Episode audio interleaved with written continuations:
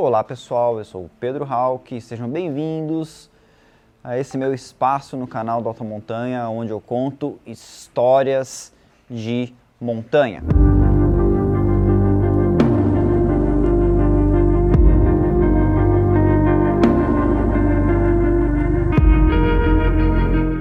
Pessoal, você conhece a Loja da Montanha? A Loja da Montanha é uma loja especializada em montanhismo, trekking, escalada e viagens. Aqui você vai encontrar de tudo para sua aventura. Entre no site www.lojaam.com.br e conheça as nossas ofertas. E se você está aqui, certamente você gosta de uma viagem de aventura.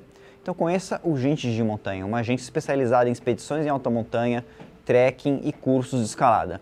Entre em gentesdemontanha.com e conheça os nossos roteiros. Galera, o vídeo de hoje é um vídeo muito triste, é um vídeo que muitas pessoas pediram aqui no canal, né?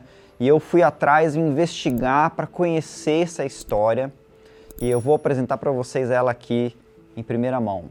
Hoje a história é sobre o Josenildo Correia da Silva, o montanhista paraibano que infelizmente faleceu no Aconcagua no ano de 2003. Galera, o Josenildo é um cara que não tem como você não admirar ele se você vai atrás da história desse cara e você vai ver como é que ele se dedicou, como que ele correu atrás, sabe? Como que ele se esforçou e improvisou para conseguir realizar um sonho que para o mundo em que ele vivia parecia algo totalmente alienígena. E ele foi lá e quase conseguiu. Galera, é uma história realmente de superação. Infelizmente, sem um final feliz. O Josenildo ele era natural da cidade de Guarabira, na região é, do sertão da Paraíba. Uma região é, muito modesta, que você não vai ver nada assim semelhante com uma paisagem de alta montanha. Frio por lá é muito raro, né? é um local que faz muito calor e etc. Mas o Josenildo ele era um cara realmente diferenciado e o sonho dele era escalar o Aconcagua. O Josenildo, ele era uma pessoa muito humilde. Ele não era um cara que estava ali no sertão da Paraíba, mas que tinha muitos recursos, fazendas, não sei o quê. Ele era um cara modesto. Ele trabalhava numa empresa que vendia bebidas. E ele ganhava um salário mínimo, galera. Assim, e mesmo assim o sonho dele era ir para alta montanha.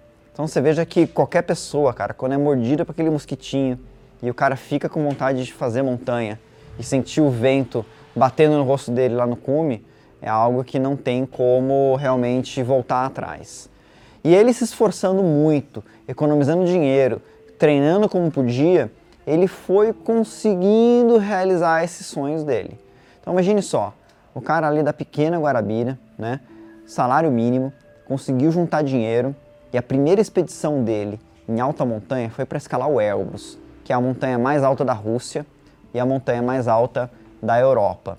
Então imagine só, o Josenildo, cara vindo lá do interior, conseguiu ir para o Elbrus. Porém, galera, porém, infelizmente, né, o Josenildo não teve sucesso na escalada dele do Elbrus. Quem estava com ele, cara, era uma pessoa que também tem uma história muito legal de superação. Tem uma história incrível que é o Rosier Alexandre o primeiro montanhista do Nordeste brasileiro que conseguiu escalar o Everest. E eu fui atrás do Rosier para ele contar um pouco de como foi essa história deles terem ido juntos lá para o Elbrus e como que uh, o Josenildo se virou para tentar escalar a montanha e como que foi essa experiência. Falar do meu amigo Josenildo Corrêa não é uma missão fácil, até porque vem as emoções pelo meio. O Nildo era um cara sensacional. Tem pessoas que passam na nossa vida e algum tempo depois literalmente passaram. Não é o caso do Nildo, é uma pessoa que passou e ficou.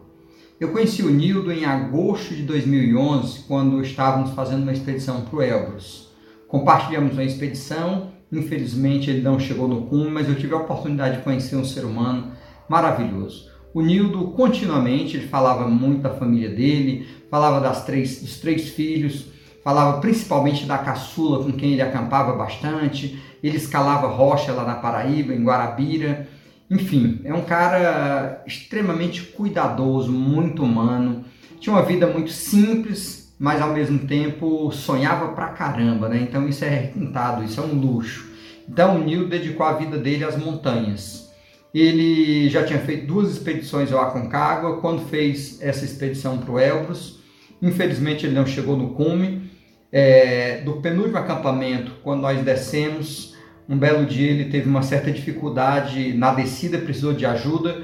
Ele não tinha tanta facilidade de usar um crampon. As expedições que ele tinha feito para Concagua, num período que não tinha praticamente neve, ele não tinha escalado nenhuma outra montanha gelada realmente, ou nevada.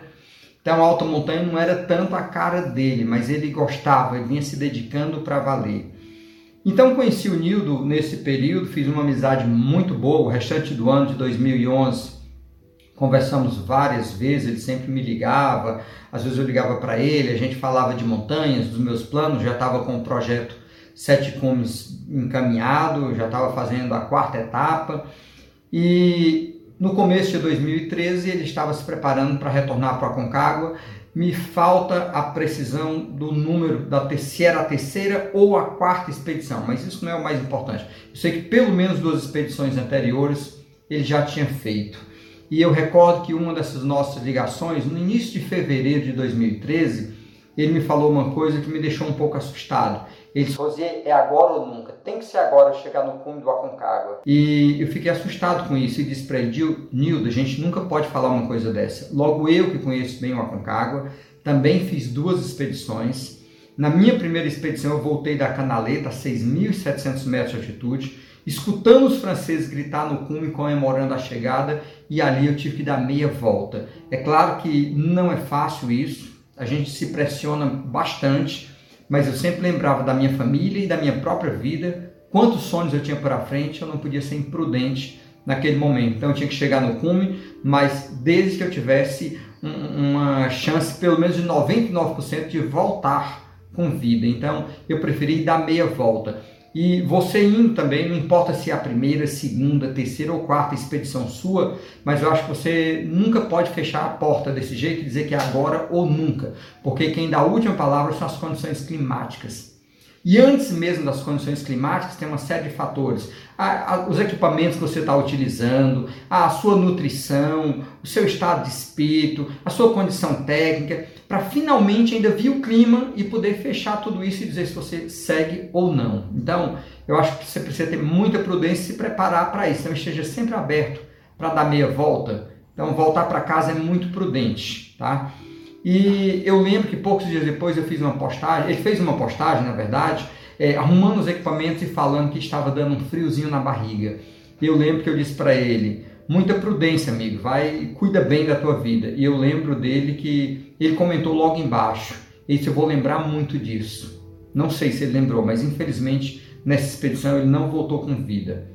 Isso é doloroso para a gente, uma pessoa que a gente teve amizade, que a gente conheceu, e eu sei o tamanho do sacrifício, porque ele me contou isso várias vezes. O sacrifício que ele, ele tinha orgulho de dizer isso, do sacrifício que ele estava fazendo. A gente compartilhou durante a expedição toda, tanto o hotel quanto barraca, então ele me contou isso inúmeras vezes tinha vendido a motocicleta dele, tinha recebido milhas, inclusive, para comprar passagem aérea de um cunhado que tinha oferecido isso para ele. Enfim, ele estava dando a alma mesmo para aquela expedição. Então, é, é, ele queria demais, mas infelizmente eu não sei o que aconteceu. Se faltou nutrição, o que eu vejo também na foto dele no cume, possivelmente ele, ele queimou as últimas energias para chegar no cume. Eu não sei como foi o nível de treinamento que ele fez anteriormente eu não sei a qualidade dos equipamentos que ele estava utilizando. É, eu lembro que no, na expedição que nós fizemos para o Elbrus, os equipamentos dele não eram tão bons. E isso eu entendo porque quando eu fiz a minha primeira expedição para o Aconcagua, os meus equipamentos também eram franciscanos mas talvez o que compensou isso foi o nível de informação que eu tinha. Eu tinha estudado bastante sobre alta montanha, eu tinha estudado fisiologia, eu tinha me preparado fisicamente muito bem, ainda cometi uma série de erros que me tirou o cume.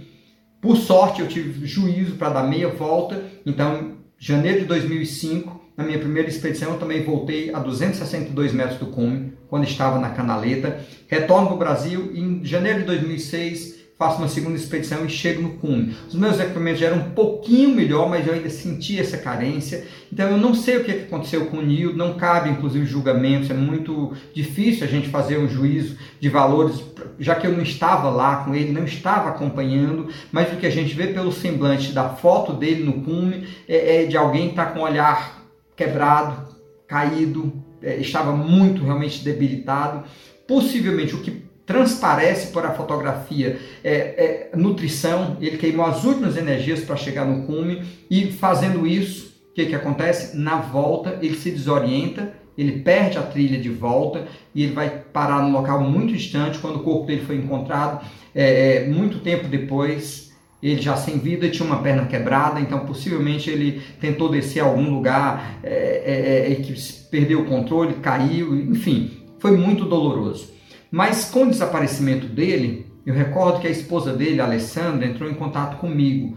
E quando ela entrou em contato comigo, ela chorava muito. Disse: Olha, Rosier, eu sou a esposa do Nildo. Ela se apresentando porque nós nunca tínhamos conversado. Ele, Nildo, me falou inúmeras vezes da Alessandra, mas eu nunca tinha conversado com ela. E ela encontrou meu contato e me ligou dizendo que estava muito preocupada porque oito dias antes ele já tinha ligado para ela falando que estava indo para o cume e não deu mais nenhuma notícia. E naquele momento que ela me disse isso, eu lembrei do que eu tinha falado para ele, prudência, amigo. A gente sempre precisa ter muita prudência. E ele falando que agora ou nunca. Eu imaginei que poderia ter acontecido uma tragédia, mas o que eu disse para ela é que realmente não sabia e não podíamos fazer nenhuma previsão do que tinha acontecido. Precisávamos investigar mais, buscar. Podia ser que ele estivesse na montanha fazendo uma segunda tentativa e não tinha tido oportunidade de manter contato com ela. Mas enfim, fato é que passa os dias, uma semana, duas, três, quinze dias e ele é dado como realmente desaparecido. Graças a um movimento bem interessante que a Alessandra puxou na Paraíba e terminou ganhando uma dimensão nacional conseguiram pressionar tanto o governo brasileiro quanto o governo argentino e finalmente retomam as buscas e já no, depois de encerrada a temporada na, no Aconcagua, os guarda-parques conseguem recuperar o corpo do Nildo, pelo menos para que a família tivesse minimamente o benefício de fechar esse ciclo, que é tão doloroso uma perda, mas quando você não tem o benefício ainda de, de, de fechar o ciclo, ainda é mais doloroso. E aí encontram-se fotos, sabe onde, onde ele faleceu, sabia-se da fratura que tinha acontecido, uma fratura exposta na perna, enfim, uma série de coisas que vão surgindo e a gente vai tendo mais elementos. Mas não cabe, mais uma vez eu repito, aqui não cabe julgamento. Eu fico muito, confesso que me trava ainda um pouquinho falar do Nilton, porque era um ser humano brilhante. Eu vejo até hoje, eu vejo ainda a, a, rede social dele, que a esposa dele continua postando, utilizando. A gente vê as fotos dele com a filhinha dele com 9, 10 anos, eles acampando, ele escalando, ele dando segurança para ela. Você vê que era um, um, um cara muito família, que fez um sacrifício imenso para realizar um sonho, que infelizmente se ele cometeu uma imprudência, se ele é, é, botou a emoção na frente da razão, o que aconteceu, não sei se um dia saberemos, mas também não é importante isso. Importante é, é, é, saber. Eu acredito que ele é um cara, pela vida que ele teve, ele está descansando, tranquilo lá em cima, talvez rindo agora a gente aqui fazendo esse depoimento, e ele, cara, estou bem, estou tranquilo, e que Deus dê força para a família dele, para que supere esse momento, porque para quem fica aqui é, é muito doloroso a gente ver um ente querido partir, mas também fica o outro lado. Eu que escalei a maior montanha de cada continente, passei por várias situações que eu tive que dar meia volta a Concagua foram duas expedições, o Orso del Salada, maior, maior vulcão da Terra, que não está dentro do Sétimo, mas eu também escalei, foram duas expedições. O Denali, maior da América do Norte, também eu fiz duas expedições. O Everest eu fiz duas expedições, fiz três expedições, duas sem chegar no cume, tive que fazer uma terceira. Então eu acho que a gente pode aprender um pouco também com essa história do Nildo, para que a gente tenha um pouco mais de cuidado, mais prudência. O Nildo não tinha um guia, ele fez uma expedição autônoma, isso também aumenta o risco. Não tinha equipamentos tão bons, também é um outro fator que vai aumentando o risco. Então, tem um conjunto de fatores aí que pelo menos nos trazem alguns aprendizados. E eu acho que é isso que a gente tem que focar o nosso olhar e não um julgamento que, volto a repetir, não cabe nenhum.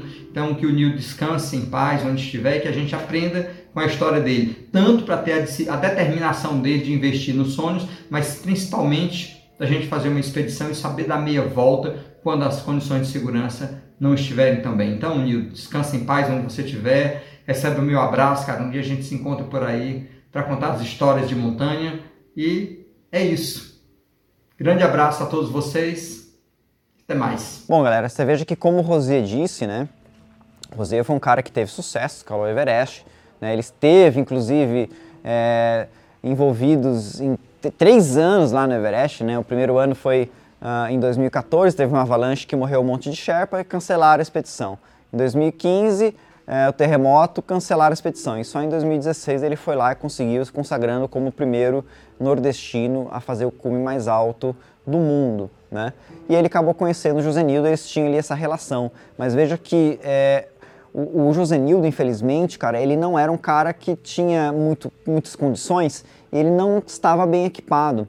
E assim, o, a falta de equipamentos dele né, foi crucial para que ele não conseguisse fazer cume no Elbrus e ele acabasse desistindo. E aí, cara, eu entendo bem o Josenildo, cara, porque já tive na situação dele. E aí, muitas vezes, cara, chegava na minha época que eu podia ir pra montanha, eu tinha juntado grana ao longo do ano, e eu tinha que fazer uma escolha. Ou eu comprava equipamento ou eu viajava. Aí o que, que eu fazia? Fazia uma viagem precária com equipamento precário. E às vezes dava certo. Pro Josenildo, no Elbrus não deu. E aí ele foi para Concagua e também não deu certo. Aliás, galera, o Josenildo, cara, infelizmente ele não entrou em contato com a gente. E aí ele foi uma primeira vez, não deu certo. O que, que ele fez? Voltou uma segunda. Então, cara, o Josenildo era um cara imparável. Ele tinha aquilo na cabeça e ele ia atrás. E ele treinou o ano inteiro. Cara, lá em Guarabira ele virou um ET. A galera via ele, ele arrastava pneu pela cidade para treinar, para ganhar força física para poder escalar a montanha. E aí, meu, ele foi de novo para Concagua, mas de novo mal equipado. O que, que aconteceu com o Josenildo em 2012? Cara, ele teve congelamento nos dedos e teve que desistir e não alcançou o cume. Mas, cara, Josenildo não desistia nunca que, que ele fez? Novamente, mais um ano juntando grana, mais um ano correndo atrás e, enfim, conseguiu dinheiro e voltou uma terceira vez. E aí, cara, ele tinha certeza que ele ia nessa vez pra fazer cume. O Josenildo, cara, ele sofreu de um problema. Assim, é, eu até entendo ele, porque eu também sou de uma cidade pequena do interior, onde tinha. Falar de montanhismo é algo totalmente alienígena, entendeu? Então, tipo assim, eu não tinha parceiros em abundância para é, elaborar um projeto e, e, poder executar esse projeto, né? Uma coisa legal, cara, é sempre você ter um parceiro para fazer as coisas. Então, por quê? Porque montanhismo, por mais que seja possível você escalar sozinho, é sempre mais seguro escalar em dois. Não que seja uma coisa impossível você escalar sozinho, mas que é mais perigoso e a gente vai ver isso mais tarde, isso é fato, tá? O Josenildo, cara, ele acabou, é, sabe, encontrando e conhecendo, fazendo amizade com a galera mais pela internet, né? Porque, meu, em Guarabira realmente não era o local que ele encontrar alguém para ser o parceiro dele para escalar o Aconcagua. E ele acabou conhecendo é, o Ademir, que é um montanhista de Limeira, no interior de São Paulo, e os dois ficaram trocando ideia e os dois acabaram tendo ali uh, uma afinidade e acabaram combinando de escalar o Aconcagua junto. É, o Ademir, é, ele acabou com, a, combinando né, e convidando outros dois amigos, que era o Alberto Tiger e o Paulo é, Bussamana. E o, o, o, o Nildo, ele acabou convidando mais um outro montanhista para fazer parte dessa expedição, que era o Léo Rocha, que era de Minas. Eles acabaram se encontrando em São Paulo e, e depois eles partiram é, para a Argentina para escalar a montanha. É, lá na montanha, é, eles foram de maneira independente, né? E olha só que coisa interessante, cara. Olha como as histórias por trás das histórias revelam coisas interessantes. O Alberto Tiger de Limeira, ele foi lá para Argentina de bike, galera, numa viagem pedalando. Ele demorou mais de um mês para chegar lá pedalando, né? Mas quando eles começaram a, a escalada propriamente dita, quando eles entraram no Parque Provincial do Aconcagua, é, acabou que aquela afinidade que existia pela internet ela não foi a mesma coisa que a afinidade no seu ritmo de caminhada, né, nos objetivos, também na maneira como você lida com os perigos, com os desafios, com as dificuldades. E a galera foi desistindo. Então o Paulo, ele acabou, o Paulo e, e o Léo acabaram desistindo cedo, desistiram lá em Praça de Mulas. É, o, o, Alberto, ele desistiu um pouco mais tarde em Nírio de Condores. É, inclusive o Alberto acabou perdendo o saco de dormir que ele deixou exposto em cima da barraca, o vento levou, tinha que alugar e custava caro. Ele acabou indo embora para a montanha. E quando isso aconteceu, ficou somente o Nildo com o Ademir. E eles iriam então dividir as barracas. Né?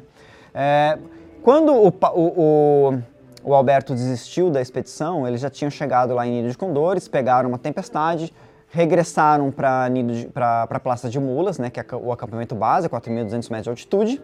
É, lá passaram três dias descansando e depois retomaram a ascensão. E aí eles subiram direto é, para Berlim, né, que na época, em 2013, era o acampamento mais utilizado para fazer ataque ao cume, né? Ou seja, quando você vai para o topo da montanha e você retorna, né, o último acampamento, né, que quando de lá você sai com a mochila mais leve, né, que é o tal do ataque ao cume, você vai e retorna uh, seu, para esse seu último posto avançado, certo?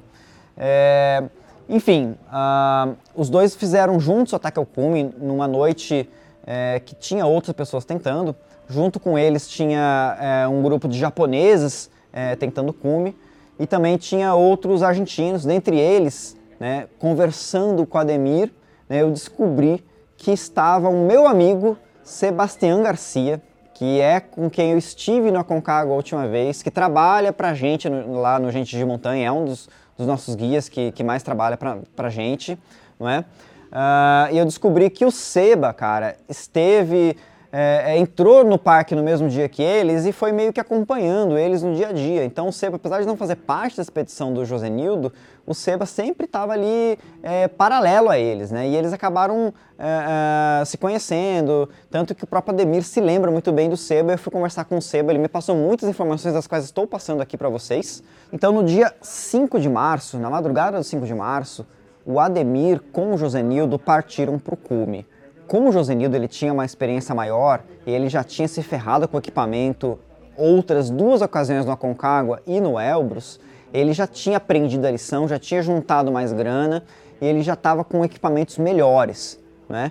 E aí então eles partiram às 3h30 da madrugada juntos e eles chegaram é, por volta das 10h30 da manhã é, a 6.400 metros de altitude, onde fica o acampamento Independência no Aconcagua. Quando o Ademir chegou em Independência, ele estava muito cansado e ele estava com muito frio. Porque diferente do José Nildo, o Ademir estava no Aconcagua pela primeira vez e ele não tinha equipamentos como o José Nildo tinha. Ou seja, o Ademir ele era o José Nildo de dois anos anteriores, certo? E aí então uh, o Ademir decidiu é, desistir da escalada e o Nildo é, ele decidiu fazer cume sozinho. Então eles se separaram e o Nildo falou: Ademir, é, eu vou para o cume sozinho uh, e eu te encontro mais tarde no acampamento Berlim. E aí eles se separaram. Essa foi a última vez que o Ademir viu o José Nildo. No dia 5 de, de março, então, foi a nossa tentativa. Subimos né, as, primeiras, as primeiras escarpas lá da montanha, né, chegamos lá nas, nas pedras grandes, né, até as canaletas lá. Ali, é, o, o meu corpo, né, e o meu material já não estava suportando mais a sensação térmica de menos 30. E a visibilidade também já não era boa, né? Era uma janela de tempo, mas o tempo só ia melhorar é, lá para as 9, 10 horas da manhã, né? Até então, a madrugada estava bem bem difícil caminhar naquele gelo, naquela neve lá, sem muita visibilidade.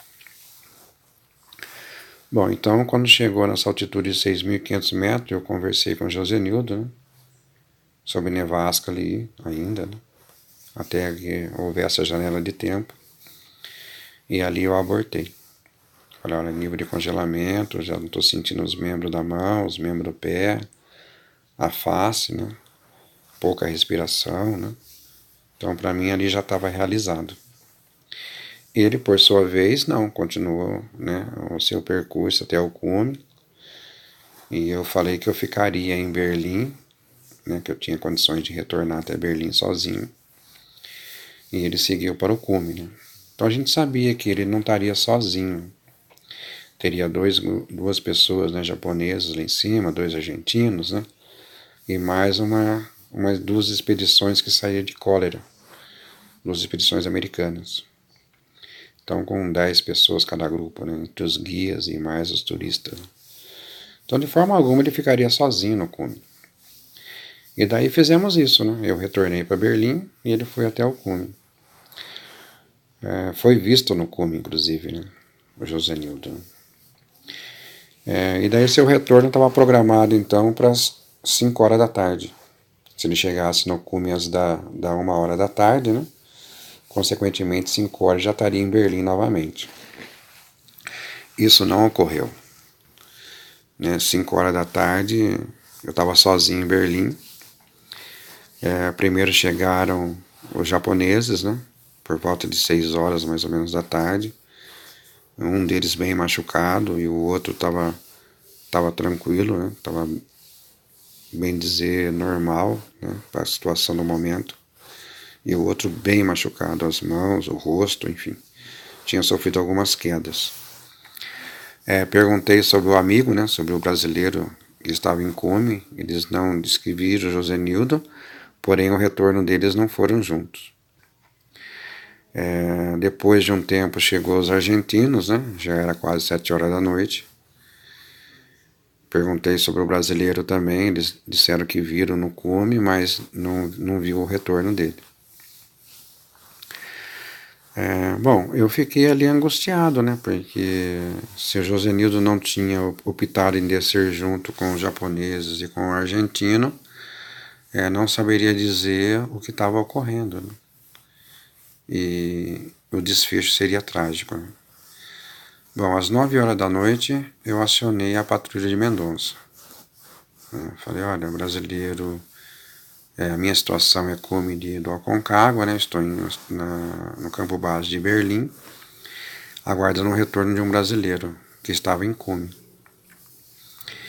E que havia dois japoneses comigo e dois argentinos, mas que já, tinham, já estavam prontos para descer uh, no mesmo dia. E essa era a nossa programação também, de fazer o cume já descer no mesmo dia, dependendo do horário, passar uma noite a mais em Berlim. Desliguei o rádio, né? Uh, passou um tempo, eu acionei de novo a patrulha, né? Falei, escuta, uh, foi dado baixa do, do brasileiro, né? Que estava em cume, José Nildo. Uh, não foi dado baixa, qual a posição que vocês têm, né? Ah, não, não foi dado baixa de nenhum brasileiro aqui no dia de hoje. Falei, então ele está no cume.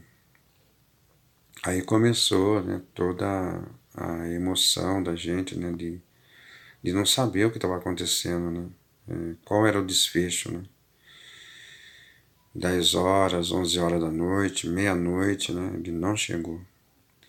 Então, do dia 5 para o dia 6, eu passei em Berlim, aguardando Josenildo, né? E ali, com um pouco de neve, derretendo e fazendo aquele gelo e derretendo de novo, para caso ele chegasse, eu ter alguma coisa para oferecer para ele, né? Ele se aquecer. Isso não aconteceu. Amanheceu então dia 6 né, de março, e eu sozinho, né, em Berlim agora, né, é, já com o rádio, né, conversando com a patrulha, eles pedindo para mim descer com uma urgência, né, porque em Prazamulos estava sob tormenta, né, e eu conseguia visualizar todos os campos base de Berlim, é, Nido de Condores, é, Praza Granadá, até para as mudas, e realmente a tempestade estava sobre mudas. E eu falei, não, eu percebo que aí está com tá sobre tempestade porque eu estou visualizando vocês daqui. E não podia subir nenhuma equipe até mim. Então no dia 6 eu resolvi permanecer mais uma noite. Passei a noite do dia 5, passei a noite do dia 6 em Berlim. Falei, brasileiro está a situação em Berlim, é, aguardando o brasileiro que foi a Cume. Aí eles me orientaram, não, brasileiro, você não pode ficar nas altitudes, né? Porque você tem, pode ter problemas aí é, cerebrais, pulmonares, né? E poderia ser mais uma fatalidade. Ou aumentar a tragédia que já poderia estar anunciada ali. Bom, galera, depois desse trecho é, onde fica o acampamento Independência, existe um trecho chamado de travessia, que é um local que você faz, é, serpenteia uma vertente íngreme é, na, na, base do cume uh, do Aconcagua e você chega até um local onde que tem um vale bastante profundo, que é a tal da Canaleta, da onde você parte para fazer a ascensão até a crista que une o cume norte e o cume sul. Chegando nessa crista, você está rapidinho ali no cume. Né? Geralmente, é, ali do começo da travessia até o cume, é, grupos num ritmo normal levam por volta de 3 horas. Levando em consideração que é, o relato do Ademir dizia que eles se separaram nesse trecho às 10 e meia da manhã, o, Ade, o, o Nildo poderia ter feito cume por volta das 3h30 da tarde, que é considerado ainda um limite aceitável de se chegar no topo das Américas. Né? Eu digo aceitável, mas não é o ideal. O ideal seria eles estarem chegando no cume às 10h30 da manhã. Mas tudo bem, o dia não estava ruim, né? o, o dia não tinha uma previsão de tempo de tempestade, né? Uh, que fizesse que eles pudessem perder o contato visual e ficar perdido no meio de um whiteout, que é um fenômeno meteorológico que eu já falei várias vezes aqui, né?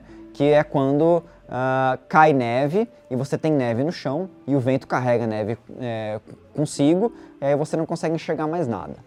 Mas enfim, uh, quando o, o, o José Nildo estava chegando no começo da canaleta, ele foi avistado pelo meu amigo Seba, né, o Sebastião. E o Seba diz que o José Nildo estava bastante cansado naquele momento. De fato, esse trecho da travessia é um trecho muito exposto, é um trecho que você fica exposto a ventos que vêm de oeste. Naquela região dos Andes, os ventos são mais fortes vindo dessa direção. E vento forte, em altitude elevada e frio é, é, é muito grande, acaba tirando muito a sua energia. Então é muito provável que o Nildo tenha sofrido é, com esses ventos fortíssimos, mesmo que ele estivesse bem equipado. A gente não sabe exatamente o horário que ele chegou no cume, mas a gente sabe que ele fez cume, isso é fato. Mas é, alguns relatos desencontrados dizem que ele tinha chegado no cume num horário tardio, muito provavelmente por volta das três da tarde. Então é, ele gastou muito tempo é, para atingir o cume, certo? E ele provavelmente chegou lá no limite das suas forças. Por mais que ele tivesse a, 2000, a 6.400 às 10h30 da manhã, ele perdeu muito tempo para conseguir é, é, escalar esses últimos 500 metros verticais, né, que é o trecho mais alto da montanha, onde você está no local que tem menos oxigênio e que você está mais submetido aos maus da montanha. Fato é que Nildo fez cume sozinho, certo? E ele começou a descer sozinho. Quando ele chegou de volta é, no acampamento Independência, ele cometeu o erro que custou, quer dizer, um erro que foi muito importante, que desencadeasse né, todos os fatores que levaram ele a falecer mais tarde. Nesse local Independência, se você está descendo, você tem dois vales para seguir. Um vale que fica à esquerda, que você vai para uma região que é chamada de Pedras Blancas, que tem esse nome porque tem pedras brancas, e um outro caminho, um outro vale pela direita, que você vai sair na trilha que liga a base do glaciar Polacos até o acampamento Cólera, que é onde passa a rota do Aconcagua chamada de Falso Polacos. Então veja só, não é que ele tenha feito cometido um erro muito grave, porque esse erro, inclusive, é algo que acontece normalmente no Aconcagua. Muitas pessoas que se perdem, se perdem nesse local aí. Né? Só que quando elas se perdem, começam a descer esse vale errado, elas caem na trilha que liga é, a trilha do falso Polacos. Se ele pega essa trilha para a direita, ele vai sair no acampamento 2 é, do, do Polacos. Se ele pega para a esquerda, ele vai sair em Cólera, que que é o local onde hoje em dia todas as expedições saem quando atacam o cume, que fica do lado de Berlim, onde estava a barraca dele, não é? Só que o, o Nildo, ele não fez nenhuma coisa nem outra. Ele percebeu que estava errado e ele tentou retornar para o caminho para ele encontrar o local que ele se perdeu. E aí depois é, que ele tentou se retornar, é, é retornar para o caminho, ele deve ter sofrido uma queda, né? Uh, porque ele acabou é, sendo encontrado com escoriações no corpo. Fato é, o Nildo ele desceu para aquele vale e ele não conseguiu chegar a lugar nenhum. Naquele mesmo dia houve um outro acidente e com esse outro acidente, é, esse escalador que, que, que, morreu né, no dia que o Nildo desapareceu, no dia 5 de março de 2013, esse outro escalador ele quebrou as pernas. Então existe uma informação desencontrada que eu ainda não consegui saber se é fato ou não, se quando o Nildo se perdeu, ele tentou subir pelo vale que ele havia descido, que é um vale de acarreo. O que é um acarreo? Acarreo é quando você tem rochas soltas no chão, que você dá dois passos para frente e desce um. É um caminho extremamente exaustivo, que quando você já está no seu limite, no caso dele, que ele já havia feito cume cansado, e ele já estava com pouca energia no corpo, você subir uma pendente de acarreo pode ser extremamente exaustiva. Fato é que ele não conseguiu retornar. Ele pernoitou naquele local, provavelmente é, chegou à noite ele ainda estava com vida, mas ele não resistiu ao frio, mesmo estando melhor é, é, equipado que nos anos anteriores. Ainda assim, os equipamentos dele não foram suficientes para manter ele vivo por uma noite fria na montanha mais alta das Américas.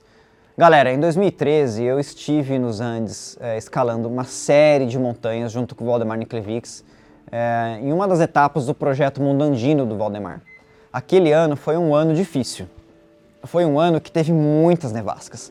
Foi um ano Inclusive que eu escalei o Mercedário, eu vi o Aconcagua lá do cume do Mercedário, o Aconcagua estava branquíssimo.